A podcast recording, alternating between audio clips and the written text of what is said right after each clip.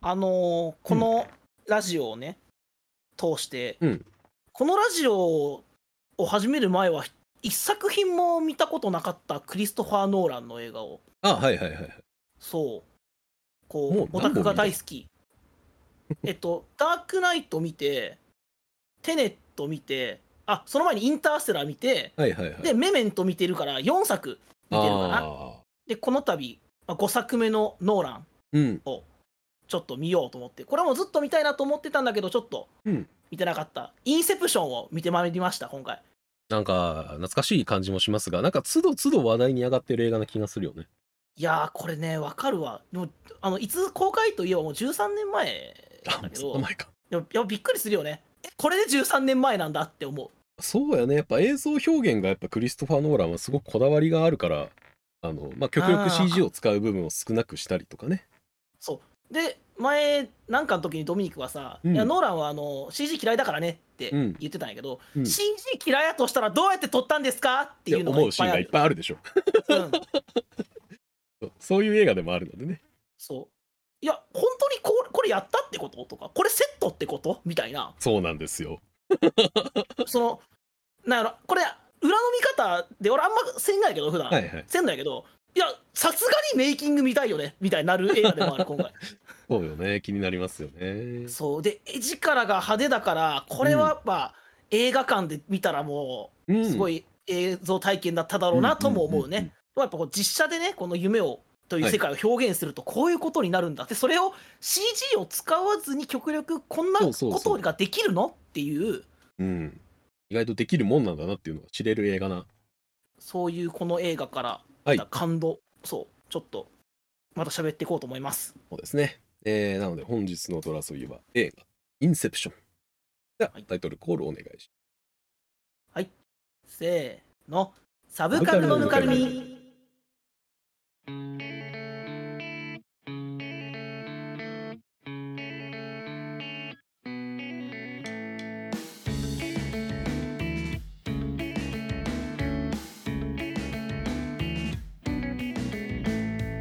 第140回インセプション自分には盗まれるほどのアイデアもないなってちょっと思っちゃった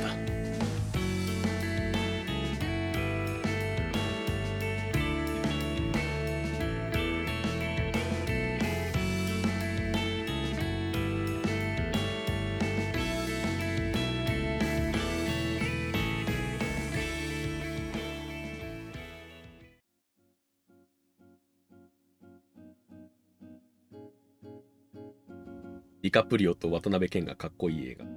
かっこいい ねディカプリオに関してはさもう冒頭漂流してきてかっこいいってどういうことまあ漂流するのが仕事みたいな節もあるかも確かにな漂流多め漂流多めの人ではあります打ち上げられたディカプリオの顔が良すぎる、 まあそうですねね、そうそう濡れ濡れてる状態が一番似合う人かもしれないかそう濡れてて服ドロッドロやのにかっこいいっこいいですね全ての骨格がなんか正解よねディカプリオ出た作品でいうと「ドントルックアップ」の話一回してるやんああはいぬかはるいみしてるねで「ドントルックアップ」はもう比較的もっと最近でうんちょっとこう、ディカプリオもかっぷくよくなってひげも生やして、そうねうんちょっと渋なってるやんか、うんなんやけどこのくらいのあのディカプリオってうんうん最初に見たあの美しさは残しつつの渋さも加わってる状態というかその地の顔の美しさにうんちょっとこのカレーで渋さ乗っかってきましたみたいないいし、まあ、やっぱディカプリオといえばガールフレンドチャートが一番有名ではありますけど何それ何それあ知らんディカプリオのガールフレンドってね、まあ、歴代ガールフレンドが、まあ、10何人ぐらいいるのよ全員いるんやけど、まああま、の全員25歳まででリリリリースするっていう マジで今まであの報道されてるガールフレンド全員25歳になったら切り切ってんのよ ねいやたただの若い女好きやね、そうだからあのディカプリオの年齢だけ右肩上がりに上がっていくんやけど、うん、あのガールフレンドの年齢っていうチャートだけが25過ぎたらスッて下がって25すスッて下がってっていうめっちゃおもろい、そうレアのレオナルド・ディカプリオガールフレンドチャートっていう画像がうね、ん、有名な画像がある、もう何のこっちゃ分からんけどそのおじいちゃんと対面してるみたいなのが始まるうん、まあ多分過去飛んだやろうなみたいな感じになってまあそうね過去回想とかね、まあ、時系列というか場面が切り替わることが多いから、インセプトそうやねんな時系列というよそりの場面自体そうがあ切り替わってどこなんだここはってなることが多いそう多い特にそのこの映画の後半の一番メインのうん作戦インセプションを行う作戦のところなんか、はいはいめちゃくちゃ行き来するからそうやねそうでそれぞれ時間の進み方が違うみたいな話になってくるからうんうんこれがねめちゃくちゃややこしくて難しいややこしくて難しいっていうのは俺クリストファー・ノーランの映画見るたびに毎回言ってるんやけども ややこしくて難しいことをマイナスとは僕は思わないことにしました。ああいいですね成長しましたねはい、これはもうねこれもドドミニクから言われた言葉を引用するからもあうあ全部ドミニクから教えてもらってるんですけどもうんクリストファー・ノーランの映画って、まあ、周回してなんぼになってるんやと思うねうんきっと、うんうんうん繰り返し見て面白くなってるってテネットの時言ってたやんかはいはいはい確かにちょっと難しかったけど、うんじゃあもう一回見てみようってはいはい言えるしじゃあもう一回見た時にその2回目に耐える絵力があるじゃないですかほんまはいはにいはいアクション一つとっても、うんえー序盤だったらもう建物の崩壊の迫力なんてさうんあんな中をさディカプリオが走っていくんやで普通の映画だったらクライマックスじゃないここみたい そうそれ序盤にあんねんえー、みたいななだからいパッと見何が起こってるか分かんないけどすごいことが起こってることだけは分かるみたいな絵多いよねインセプショそうンはや特ねにそうそれは夢の中だから全部いや夢の中だからで許されんねんけど、うんゆえ見たことない絵なんですけど で絵力強いんですけどって毎回思うね強いね本当に結局それはえーっとそのコブ主人公の仲間の夢の中で、うんそのコブを起こすためにうん仲間がこうね水の中に落とすのようんコブをそれの結果水がバーって出てくるんだけどうん起きるだけのシーンのためにこの放水量すごいって思うそうですね寝てる時に水の中に突っ込まれたら人間は夢でそう認識するだろうというのを絵で見せるとこうなりましたそうやねん なあれ本当に水まいたってことなんかな水撒いてるはずですよええー、撒いてるはずですあれそうそれがもう信じられるもん CG 使えやって思ってしまうもんな 逆に、あのねまあでもインセプションの中で多分 CG 使ってんのは、うん、あのめくれ上がってくるようなシーン世界がうんあそこぐらいじゃないかな、マジで確かそうじゃなかったっけないやもっとあるのかもしれないけうどん少なくとも、あのーえっ、とねインセプションの中でみんなが疑問に思うシーンとして一番有名なのは、うんあのホテルの、えっと通路でもうそれはもうもちろん言おうと思ったよね、ディカプリオが、まあ、し戦闘するシーンがあるじゃないですか。そうディカプリオとあの仲間のアーサーがねそうそうそう多分一人そこに残ってうん、あそこ見たことない絵作りすぎてさ、はいだって重力がどう考えても、あちこち行ってんねんもんそうだね重力が、あのーおかしくなって壁そう床に立っていたと思ったら次は壁に立っていてみたいなことがそう起こるシーンですけどもあれはうん、セうんットです、え作ったってこと作ってありますこあののホテルの通路っていうセットを作って、それセットをうん大きな筒の中に入れて回してます、そんな単純なことなんそうじゃああのアーサーの俳優さんも本当にあの重力の移動の中でアクションしてるってことだよね、いやすごすぎるあれはそ確かにそ実の際のセットであるっていうのを俺はた多分映像で見たことがあるからそれこそメイキングかなんかにあるはずこれうまく言えないけど CG じゃない生感があんねんか、あアるーねサーの移動の仕方にあるねそうもたつく感じが生っぽいよねそうやねんだからいや CG 使ってたらきっとこうなってないんやろうなっていうのが素人目の俺から見てもなんかわかるはいはいはい、ねんけど、CG 使わずどうしてんのって疑問と、うんアーサーの俳優さんここでアクションできることがすごすぎないかっていうことそうなんですよ。すごいんですよね、あれ。 CG を使ってないああいう重力の移動のアクションなんて見たことないから、うん。内容はさ難解だって言ったけどもう、ん、そそれ見てるだけでもう映画体験としてはもうそうね。成功なのよそうね。それだけで見てられるもんね。なんかそう内容見てられるわかんなくても、すごいことやってんなってわかるし。 またこのアーサーっていうのがさこう主人公のなんていうのバディポジション的なキャラクターでうんうん、かっこいいに、なんかかっこいい2枚目キャラじゃないですかそうだかやらなね。んかそのキャラの魅力も相まってめちゃくちゃかっこいいシーンなのよあそこうん、かっこいい。かっこいいよねちゃんとあの、その重力が、こう、ん円形にどんどんどんどん、この、移動していく。重力が、重力がかかる場所がどんどん変わっていくからこそ起こりうるアクションにもちゃんとなってるやんか。そうあの、銃がすぐ転がっていってしまったりとか、そうそうそうそうそうあの殴りに行こうとしたけれどもあの、重力が違う方向にあるから滑っていっちゃうみたいな流れそうだとか、ったねあれもうん本当にやっぱり実際にその場の重力が変わってるからそう回ってるってそうだねことだねつまりあれがだから回ってなくて回ったふりだったらそうそういうそのアクションシーンにならないもんねきっとね、それをなんかやっぱりなんかすごいなんかそれっぽいしそうなってるなっていう説得力を持たせるためにも CG ではいけないんでしょ多分いやーまあわかる なそう説得力は違う本当に、ん大体の映画今いろんなことが CG でできるからさ、うんまあまあ、うんうん映像を見て、うんあすごって思うことって減ってると思うね、まあ CG だねこれはうんうんうん CG 自体は俺たちが子供の時にからどんどん成功になっていってるからあ、はいはいはい CG がこんなに進化してるんだとは思うけど、うんうんうんまあ CG だよねって思うんやけど、うんそのインセプションに関してはえこれ CG じゃないんじゃないって一回思わせることによって CG じゃないとしたらどうやってるの ってなんかマジマジックを見てるような気持ちにちょっとなってるかもしれない。そうよねいやでもそう本当になんか手品に近いというか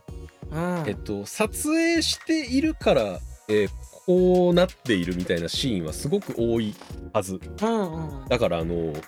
えっとねどの辺りやったっけな、でも序盤だったはずやけどあのー主人公コブがさえっと、うカフェかなんかに座ってて、えそれそのそこのシーンも言おうと思ってんなそれあれだと思うね、 うんあの、ーアリアドネっていう設計士の女の子と夢そうそう共そうそ有すうる練習のシーンでしょそうそうそ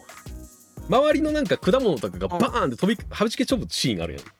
あれの CG でしょってあれも全部本物やで、ま、マジであれマジ でうん、あれもマジで本物やしあれは確かね、ばで、しかもあれはね、爆薬使っちゃダメってなんか言われたんだって。確かね。どっかのセットかなんか、ば場所を借りてるかだからかなんかで。まあそりゃそうやろ街の中やったらだからなんかね、すっごいなんか高圧に濃縮させた窒素かなんか使って疑似的な爆発にしてるみたいなえー、え撮影窒素技で法のあはず。確か。窒素であんなに物って吹っ飛ぶんだほんでそうで、それを、あの、うんね、360度とまでは言わないけれども、うんうんめちゃくちゃ何台ものカメラで、あの、ハイスピードカメラね、あの撮って、えーそれぞれの撮ったアングルからの再生速度をコントロールして、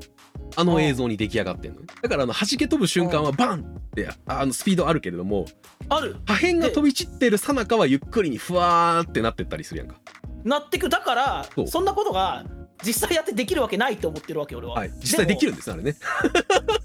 CG ってさよよよよくわからんけどかければさ はい何でもできるわけやんか、あまあまあまあまああれであすれよね実際にさ撮ったとしてなんでそれをあんな本当に CG としか思えないような綺麗なうん不、思議な映像にできるの、クリストファー・ノーランの頭はどうなってるの本当 に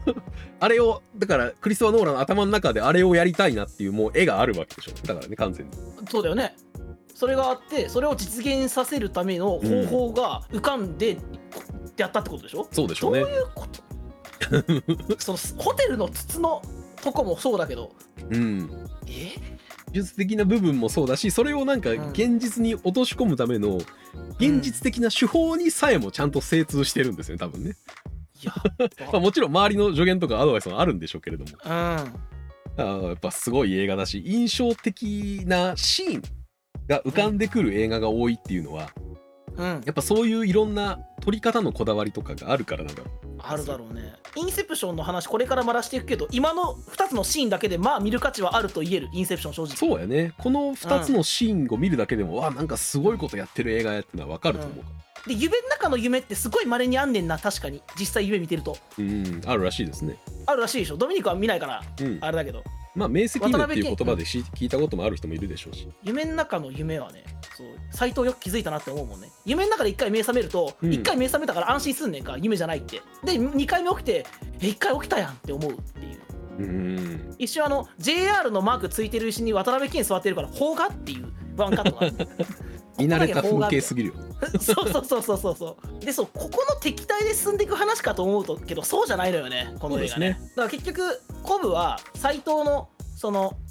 夢の中に入ってアイディアを盗むっていうことを失敗するんやけど、今度は斎藤からコブに依頼が来るっていうねうん、それがインセプション植え付けるみたいなそうですね。これまでそのコブは、えー人の夢の中に入って人のアイディアを盗んでたんだけどその逆植え付けることができるっていう、うん。まあ、取ることができるんだったら、置くこともできるわなという。うん、だから、これなんかあの、今思えばあのパプリカでもあるしペルソナ5でもあるよなと思う入れる映画な気がするよねペルソナ5感はねめちゃくちゃ感じたねそれは、あのコブとさっきアリアドネがさ街の中歩いていってその、はいはい夢の中の街かその刑務所とかうん金庫とか銀行を作るとそこに情報を置くようになるみたいなう、んでなんか「ペルソナ5」ってそうだったよねっていうねその、うんお城の一番上とかさ、うん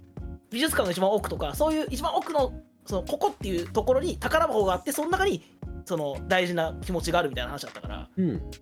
そうあなんかぽいなって思ったね自然な帰結になるんでしょうねやっぱ夢っていうのは共通して人間が見るものだから、それに対して分析していくと、やっぱり人間で差があるものではないだろうから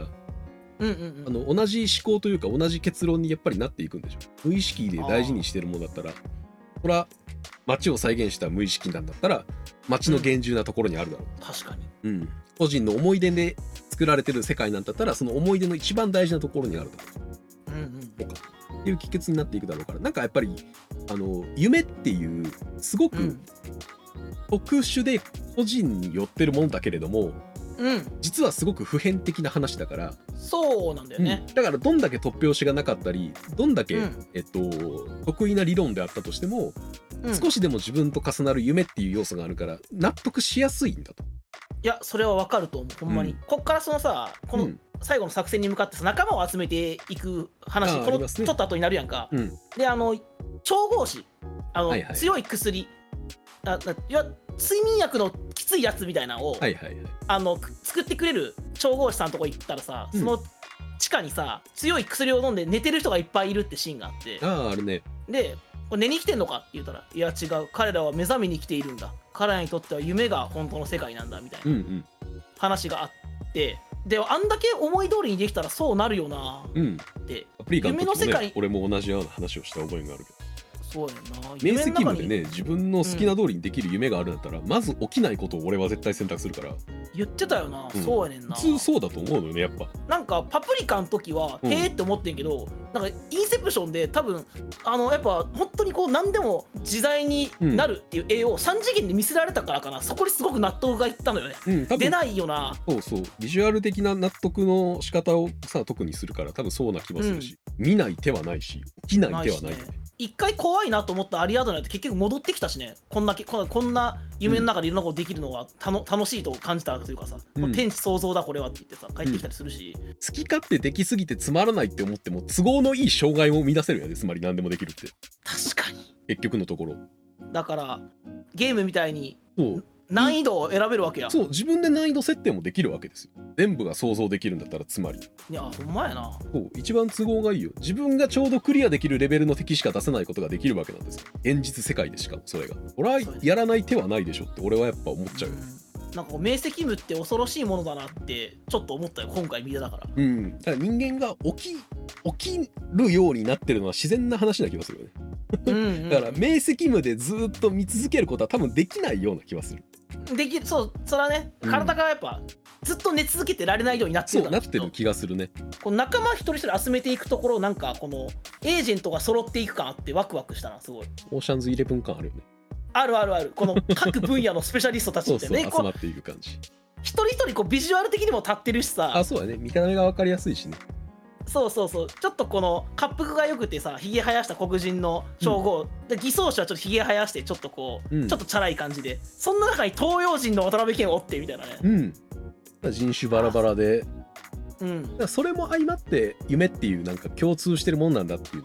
分かりやすいのかもしれないね確かにそうかこれでそうやもんなその一つの人種だけやったらじゃなくて、んいろんな人を出すことによってうん人類共通っていう風にものな見るこのかとももできるか、うん知れないねでもだからねよくよく考えたらうん現実世界で見たらみんな一人の周りで寝てるだけってのはすっげえ面白いよな確かに あんだけいろんなことあったのに夢の中でそうですよだから今グッズさんが言ったようなこのビジュアルが尖っててなんかすげえ滑覆のいい黒人とかひげ生やしてるやつとかいかいかつい顔した渡辺謙みたいなアジア人がターゲットの周りで寝てるだけって あいつらだって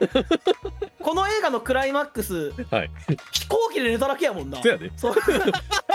そうですよお前、ね現、実世界で動きとしては寝ただけですそうだな寝て起きただけ夢を何層にもしてそうそう一つ一つでちゃんと段階踏んで、うんその本来会社を継ぐ立場なんだけどその会社を潰すように仕向けるっていうね、うんそうでそれは本当に自分の中からそう思ったって思わせなあかんからはいはいはいそのためのね道筋をちゃんと作っていくのよねそうですね父親との関係を思い出させてこの3つの階層があるって聞いた時に俺は全員で下に下に潜っていくんやと思ってたからああはいはいはいそういうイメージなんやけど1人は絶対残らなあかんのよねそのあの階層に、だから3つの階層の話がこう同時に進んでいくのよね、うんしかもこう、うん時間の進み方がバラバラでうんそれをちゃんとイメージして映像に落とし込むことの凄まじさどうなってんの頭の中2つならまだわかる3つは無理やってっていう、そうですねこれが脚本に起こされてうん、るわけですからねまず1回そそうやねこれど脚本どうなってんやろうなクリストファー・ノーランの脚本はやっぱ難解で有名有名らしいです、いやそうでしょううん、オファー受けるときに脚本渡されてよくわからないっていう あの人が多いらしいですよ。映画ってさこの時間の進み方とか結構丁寧に説明はしてくれんねんけど、うん、そんだけ説明してルールを分かった上で見せられても、ああそこはそうなってんねやって、うん俺追いつけてないのよちゃんとはやっぱり全部、うんうん多分だから映像で見てる俺たちが、うん俺があちょっと分かりにくいと思ってんだからこんな文字で読んだら無理やろそらそらよく分からんやろ 第2層ではこれしてます第1層では車この辺にあります 第3層ではこうなってますっていうさ何回もこう戻らなきゃいけないようなあの小説みたいな、ね、そう感じに思えるかもしれないけど。であれがあれをまであれ1階がだから街の、ロサンゼルスの街中で、うん2階がえーっとにホテルかなあれホテルみたいなとこだよねはいはい2。階層目あそうホテルかホテル3階層目が雪山の中の病院の話になるやんうんうか、ん、全く違う3つの映像をうん見せられているのにさ、あれがちゃんとリンクしてるって思えてるはいるのよちゃんとあそうやね。こことここがつながってるからこういう影響がこちらに出てるんだなもうちゃんと説明してくれるそういうそうつながそこりはがわかんねんそうつながりがふわっとしてしまいそうなところに関しては理由付けと、なんでこれが起こってるのか、で何が起こるのかを絵で見せるやんしかも影響を絵で見せるというそうだそれこそ重力の変化とかだよねそうそうそうそのそうその部分が分かりやすいよねあそこだしだから車が橋から飛び降りたので、うんホテルから重力がなくなりましたみたいなそね、うそうそうそうそう確かにそこは分かりやすいよね因果関係があのビジュアルで分かりやすくなってるっていうあそうだねそこが分かりやすい気がするだからあの2階層で起こったことで3階層で雪崩が起きるみたいなあそうそうそうやってたやってみたいな話だったりとかたうんがやっぱビジュアル的にだからビジュアル化するのがうまいんでしょ絶対別々に撮ってるはずやのに同時に展開されてるとしか思えないなって感じたの が、そうよね、うんだって前から順番に取ってるわけないしねそもそもそうやね あそうももちろんそうやしねうんだからこれもさっきさこういう絵にしたいっていうノーランのイメージがあ,、うんあるって話をしたけどうんこの3つの時間軸が完璧にタイムスケジュールとしてないとさうん、作りようがないうん、やんなって思うわけよ。ああるんでしょうねやっぱね13騎兵防衛権でも思った覚えがあるけれどもやっぱりそういう、えー複雑な時系列というか複数の時系列、うん、複数の時系列で同時進行する物語っていうのを整理できるのを思った人はまあ一部いるっぽいですよそれがこうなっているということが把握しきれる人がパソコンでいうスレッド数が多い人ですよねあ なるほどね8スレッドぐらいが同時成功できる人自分で考えてみても自分で分からんくなるわ絶対こ んなええここ第1層目どうやったっけあえ第第2層目終わったやったっけみたいになっちゃうよねこれは慣れの部分も大きいとは思うねやっぱりあこういう物語っていうのが好きだったら自分でも考えていくものだあ子ー供そのうか頃そうかか確からに何回も考えてるんだと思うクリストファー・ノーラン自身が多分なんとなくだけど考え慣れてないとできないような気がするしねうんよし明日そう間違いインないセプションみたいな話取ろうって思って思いついたと思いつけないと思うしそりゃそうだね考えきれないと思うあだから構想20年って見たからうん確かそうやな、多分やっぱ子供の頃かからずっと考えてる考えてる話に肉付けをしていってビジュアル化したものがこれなんでしょさっきいろんな派手なさ、うん絵作りの話してないけどさうはいはい途中これどうなってんのってまた思ったところがさああの、よく子供の時騙し絵で見るさ永遠に登れる階段出てくるやんあああエッシャーのはいはいはい騙し絵みたいなねれがほぼ完璧に実写化されててびっくりしたよああされてましたね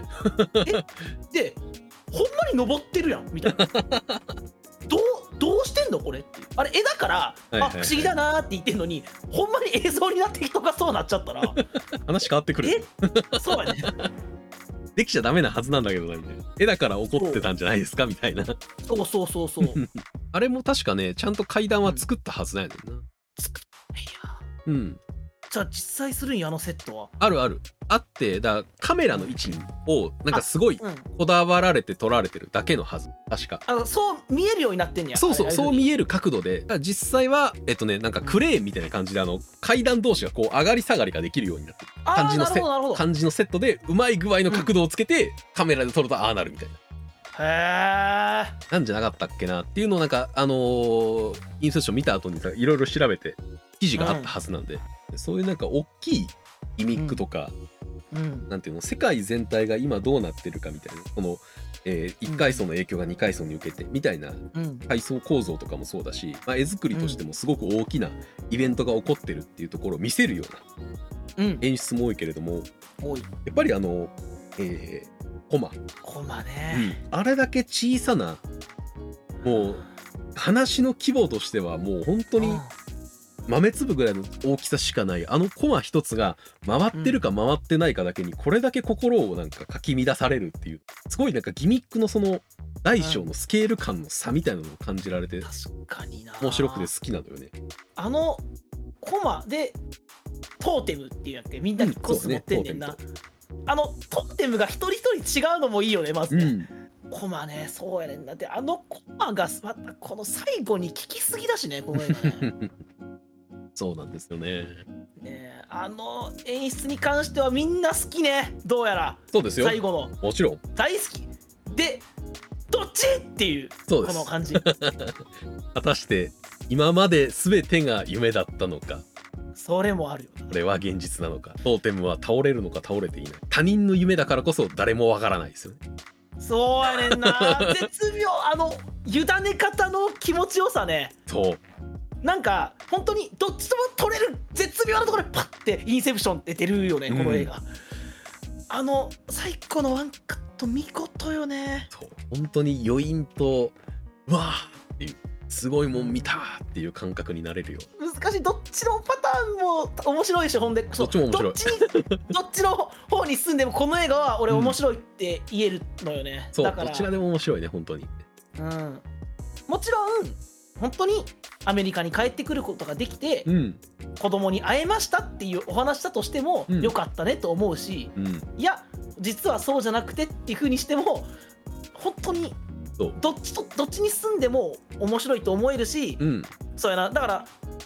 委ね方が好きなんだけどあんま正解を俺の中でつけたくないかもしれんな、あどっちでも面白いなと思える部分そうそうそうそうそうそれこそグサがさっき言ったように夢の中で目覚めることはよくあることなんでしょうんうんあるあ るだから飛行機の中で目覚めたことが夢の可能性は全然捨てきれないで本当にどっちとも取れるように斎藤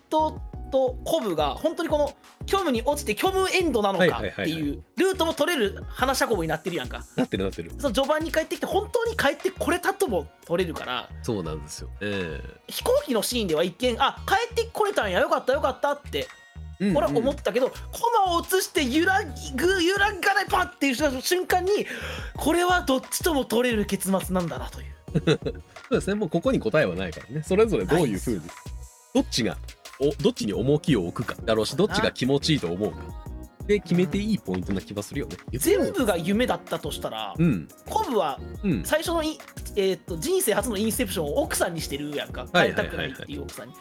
だからその植え付けたことがほんまの本当の可能性もあるよなあの現実世界と思ってた世界が本当に現実じゃないってなるとこう、うんあのメメントの時みたいに世界のあり方そうそとうかそねうなんかこの認識のあり方みたいなとこまでいける話だなと思ったよね、そうそこまで多分展開できる部分何が正しいかは結局誰も分かんないしそうそうそう本当にあの「胡蝶の夢」っていう言葉をね、あの女神文録ペルソナは初め誇張の夢から始まりますから、なるほどあそうですよそっかそこで繋が んねやなちょっといいなプレステのペルソナはね胡蝶の夢から始まるあでも夢はやっぱり普遍的なテーマで面白いしかつ夢だけじゃなくてそのアイデアうんがうんうんうん何からもたらされるのかっていうところに関するなんか一個のおああのーあと回答じゃないけれどもいやわかるその一つの見方だよねそうそうほん方で向性をなんか与えてるやんか自分が思いついたと感じてるだけで実はそうじゃないかもしれないっていうこれは ね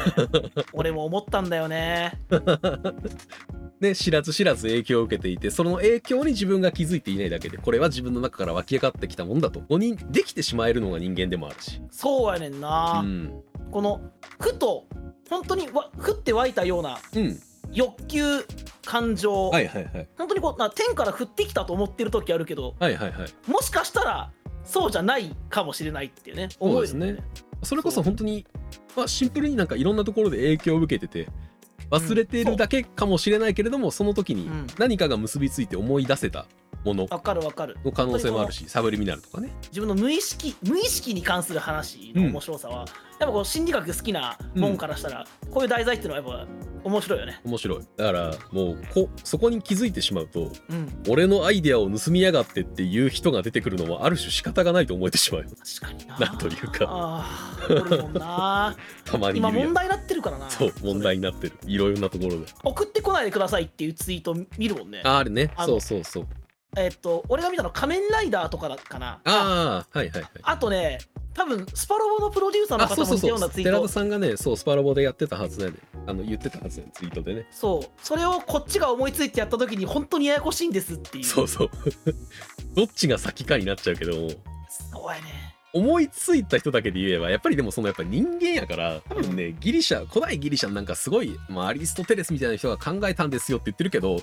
もしかしたら1,000年ぐらい前に考えてるって人いるかもしれないしねそれはいっていやう。別にあるよ なそう絶そうや対ねんあるなと思うねんなこれ。うん俺最近その思うねんけど、うん、俺俺のこれ自己肯定感の低かさかもわからんけど、はあこんな俺が浮かんだよなもう誰か考えてるやろって思うねんかああだからそのいや俺が先に考えてたって思うのは予はい想はいって思ってる、ああそうやね多う分んそれはね、結構大事なんだろうなという気はするよね。そうそこのなんか謙虚さみたいなうんものかながないとなんかいや別にアイディアなんかうん、誰でも思い浮かぶんだからさ、発表するっていうのが大事なんだろうなという気はするよね。そうそうそうそうそうそうシンプ発ルに表したもん勝ちなんだからそれっそうて形にするということが大事だし。おらんと思うけどおるかおるかもしれんやんこんなインセプションみたいな話俺考えてたよってこんなじゃあこれ以上の形にしてみろよっていう話でしょう よそうそうそう。で撮ってる人いるけどっていう話やから。そうあのえもっとよく撮れるんじゃじゃあ撮ってくださいよってなっちゃうわけだから CG なしで撮れますかここまでっていう話よも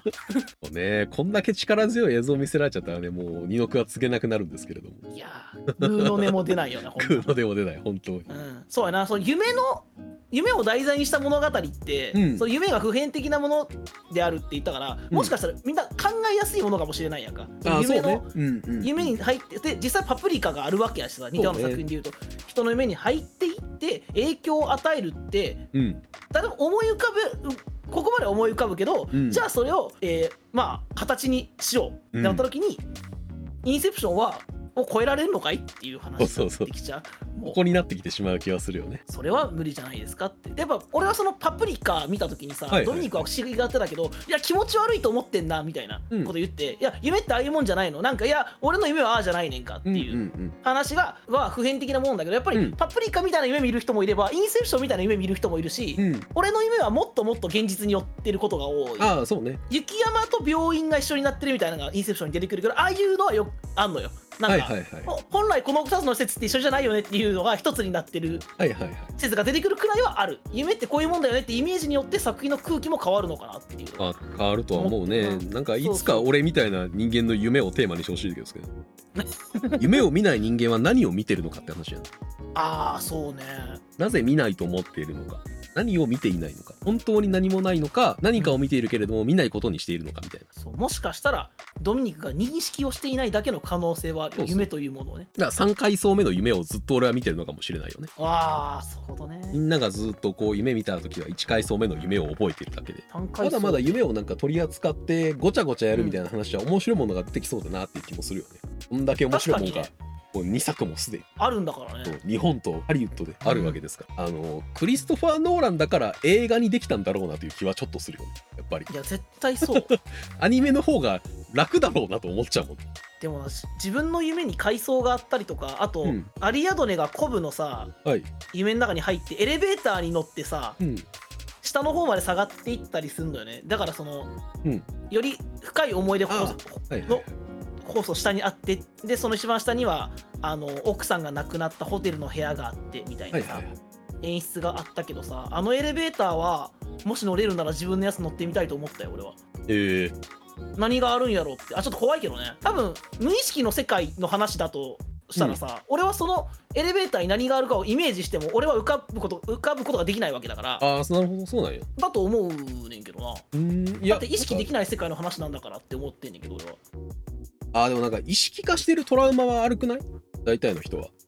これが幼児体験というかこれが原型の体験かなみたいなのこれはあるけどね、あーうんじゃあこれが原型で多分人格はこうやって形成されてるんだろうなと思うようあじゃあ俺もあるかもしれんなな、まあ、あるような気はするけどねなるほどそう言われるともしかしたら俺のエレベーターの下にはあれがあるかもしれんなっていう体験はあるねうん一人精神分析的なねあれをエレベーターっていう分かりやすいなんか建物でうん表現したのもねあ分かりやすくてよかったなと思うなああいいと思いますねなんかあるやんあの就活の時にさやるようなやつあの あなたは何がしたい人間ですかみたいなあーあるねあのああいうスタンスで聞かれたら出てこない人の方が多いと思うねんだよないやーそりゃそうやと思何がしたいかって言われたら別に何もしたくないけどみたいなうわ分かる分かる大衆そんなそんな風に聞かれたらそうだよねって思うそう根っこがひねくれてると余計にねねね そうねドミニクはそんなこと言いそうやもんな何がしたいですかって言われてなんでお前に言わなあかんねんって思っちゃうようなさ向いてないな就活すっげえ向いてないねんなああいう ああいう自問自答をしてくださいって言われることに対するうんうん適性が俺はあまりないのでなるほどね自分で思い立って自分の中だけで完結するあの自問自答は好きやねんけどうんうん他人から強制される自問自答は大嫌いなんで基本的にあとコブよくさ最初奥さんと本当にコムの世界というか、はいなんかずっとよく出られたなって思うね精神的に強いよねコブが強ずっいとだって50年間さそこにいてさうんでも年を取らずにいられるし多分あ年を取ったままで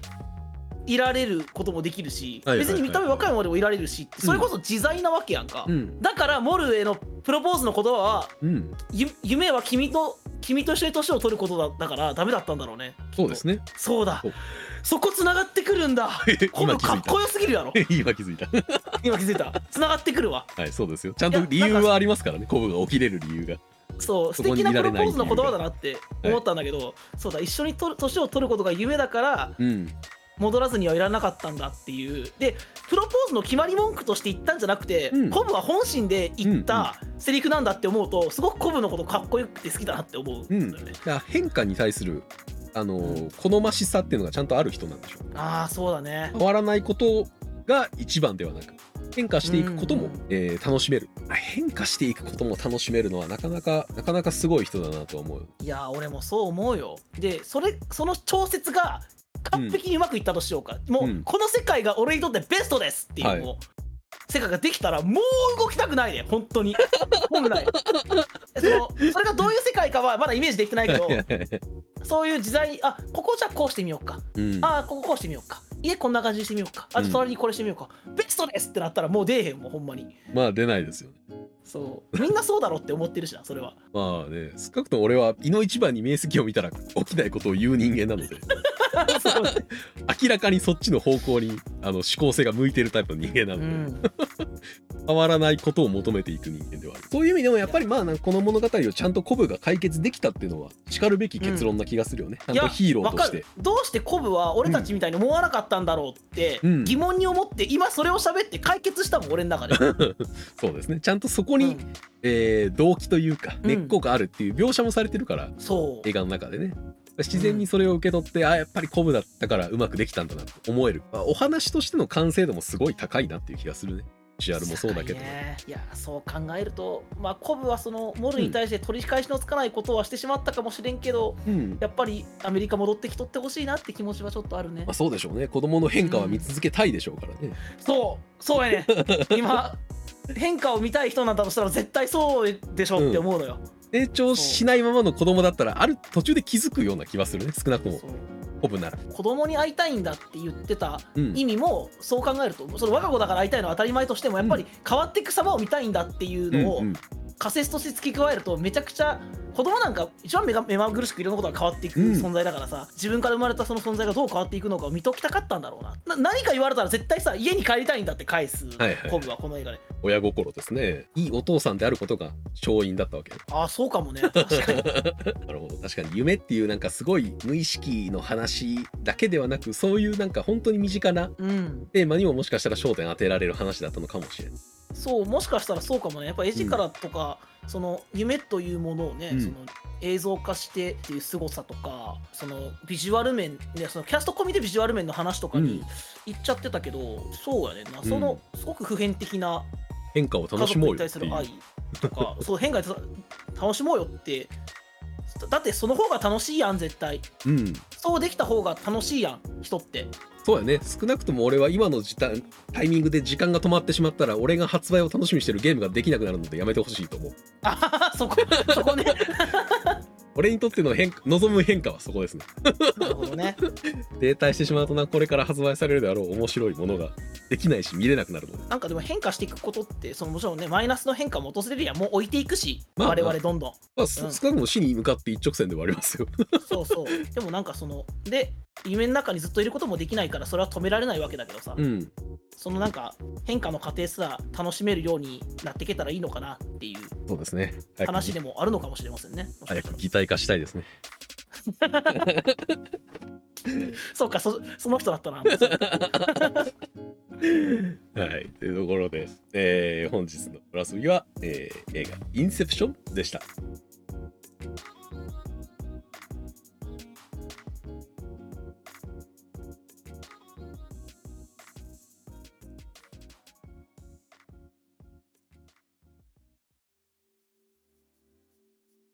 インセプションの話するってなると、やっぱりこのルール、ちょっとややこしかったなとか、ああここ難しはあそう難しいことの言、ここが難しかったの言語化を結構して、あれどうやったっけってなるんかなって思ったけど、こんだけ絵力の話と、うんなんか自分で見つけたテーマの話で喋れるもんだなって思ったな。うん意外と出てくるもんだな、インセプションっていう。やっぱりねテーマが普遍的だし、まあ、グッさんが夢見る人だから余計なんやろうなとは思うようん、そうか、それはそうかもね。自分の場合と映画の場合とで置き換えたりとかどういう違いがああそうるそのれはかっていうのはうん、全然違ったね。うん、見やすい部分だと思う重力がぐちゃぐちゃになった夢とかめっちゃ見てみたいなと思うけどねいやそれはね、俺も見てみたいね。俺も重力は結構固定だ からさ。空飛んだりとかねしてみたいなと思うけどまだにできた試しがないでも俺あれやねこの前ポケモンスリープで測ったら俺の睡眠タイプあのえっとうとうとタイプやったわあじゃあ全浅いん然だ全然俺深く寝てないらしいへえぐっすりになっちゃうところすっげえ少なかっただかええら俺理不多尽やな分なんか寝てないんだと思う